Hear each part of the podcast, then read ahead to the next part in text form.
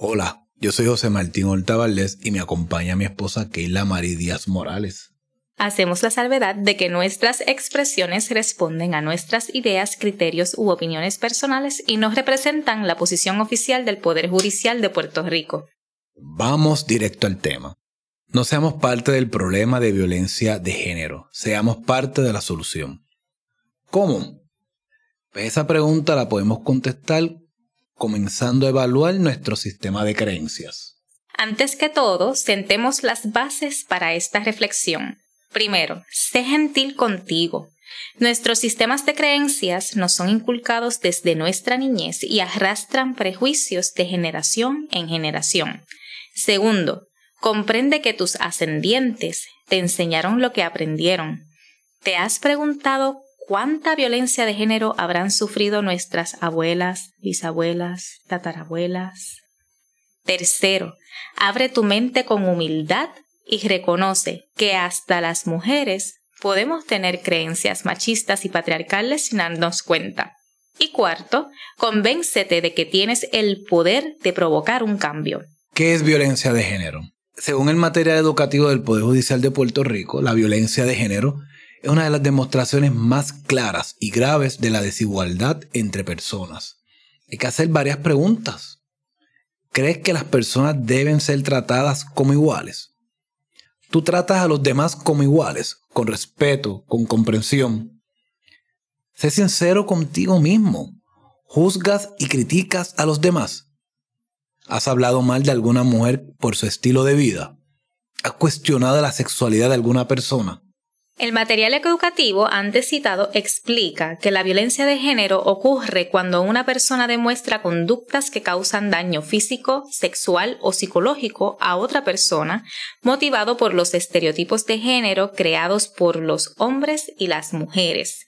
Cuando se habla de estereotipos de género se refiere a las opiniones o prejuicios basados en las características y funciones sociales que determinada cultura le asigna al hombre o a la mujer.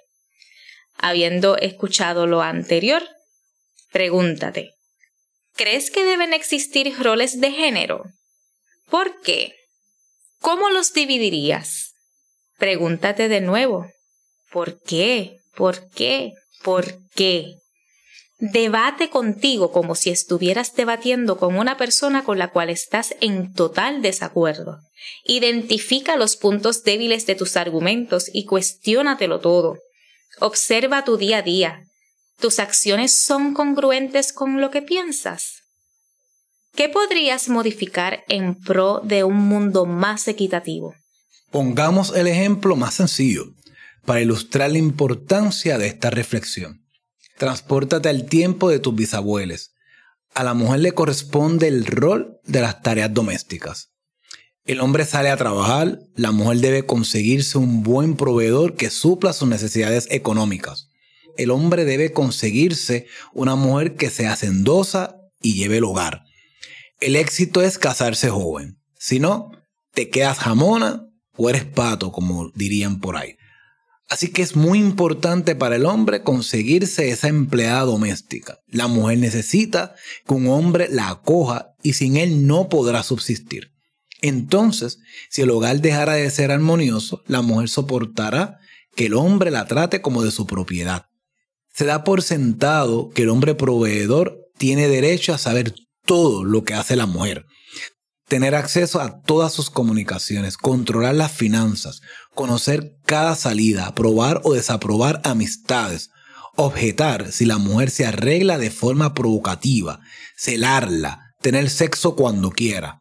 Si la mujer se desvía, es posible que ese hombre, a quien se le enseñó a ser fuerte lejos de cualquier sensibilidad, que los niños no lloran, que debe demostrar su hombría, se torne agresivo con ella.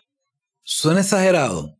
Piénsalo con tus ojos de hoy y observa qué sigue ocurriendo. Como puedes ver, estos roles de género pueden provocar relaciones basadas en control e inequidad. La persona que asume el rol asociado con la mujer, el rol sumiso y débil, pasa a ser vista como propiedad, como cosa. ¿Todavía piensas que es romántico esto de soy tuyo, soy tuya, eres mío, eres mía? Si no eres mía, no eres de nadie. Evalúa tus canciones románticas favoritas. ¿Cosifican a la persona? ¿Les trata como propiedad? Evalúa tus piropos, lo que escribirías en una carta de amor. ¿Es un amor libre o un amor posesivo, manipulador y controlador? El concepto de violencia incluye amenazas, agresiones, persecución y aislamiento, entre otras acciones similares. ¿Te parece romántico sin ti no puedo vivir y todas sus variantes? ¿Sabías que las amenazas de suicidio son un indicador de letalidad? Que muchos suicidas asesinan primero. Una persona debe quedarse con otra por temor a que se quite la vida. ¿Acaso eso no es manipulación? Aislamiento suena como algo que no le ocurriría a mucha gente. ¿Te controlan las redes sociales? ¿Te exigen tus contraseñas? ¿Te prohíben o dificultan que compartas con amistades o familiares? ¿Te dicen que eso es confianza y respeto? Eso es aislamiento. Según el Poder Judicial, en la mayoría de los casos, las víctimas de violencia de género son mujeres en situaciones de violencia realizada por hombres. Sin embargo, cualquier persona podría verse afectada por la violencia de género. En Puerto Rico, la violencia de género se manifiesta principalmente mediante la violencia doméstica o la violencia sexual. La violencia sexual no es solo la agresión por penetración, sino que incluye muchas otras conductas. Toques, roces o besos inapropiados, muestra de órganos genitales en público, acto sexual mediante la fuerza, intimidación, amenaza o utilizando drogas o alcohol para confundir, comentarios sexuales ofensivos, chistes o piropos con contenido sexual que causen incomodidad, explotación sexual y pornografía infantil. Estas acciones pueden ocurrir en lugares públicos y privados y entre parejas consensuales, patronos, personas del trabajo o de la comunidad, amistades, familiares, profesores y profesoras y hasta por personas desconocidas. ¿Oíste bien? Los chistes o piropos con contenido sexual que causan incomodidad hasta por personas desconocidas son violencia sexual.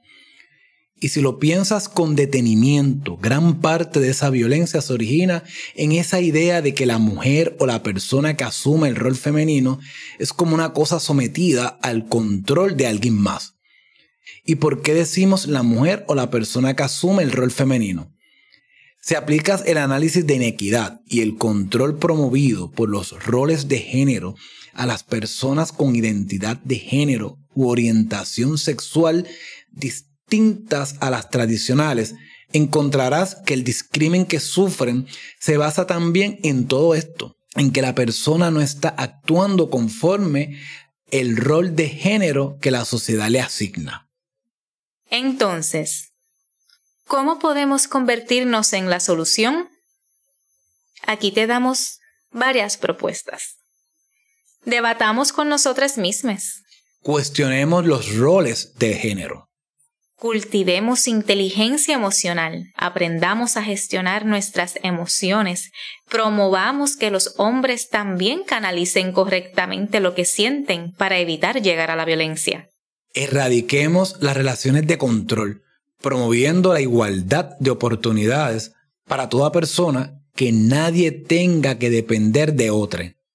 Aspiremos a las relaciones desde el amor propio, desde la libertad. Normalicemos terminar de forma saludable con las relaciones que ya no son para bien. Que quien se siente incómodo o insatisfecho se siente en la libertad de irse y que la otra persona se lo respete. Estemos vigilantes y mostremos cero tolerancia a las microagresiones machistas que perpetúan estos roles. Chistes que cosifican a lo femenino. Chistes que vinculan lo masculino con la agresividad. Dejemos de sexualizar a las niñas y de inculcarles roles de género obsoletos. Criemos niñas que se conviertan en adultos que asuman su parte equitativa en las tareas del hogar, en la crianza de los hijos. Aseguremos a las niñas que les amaremos incondicionalmente, porque el amor es incondicional, porque el amor condicionado no es amor. Enseñémosles que lo importante es que sean felices y amorosos.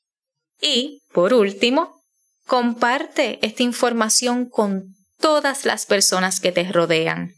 Vamos a seguir hablando de este tema sin cansarnos, sin rendirnos, sin perder la esperanza, porque todos nosotros tenemos el poder de lograr el cambio que necesitamos ver como sociedad. Seamos amor y vivamos mientras. Vivamos mientras.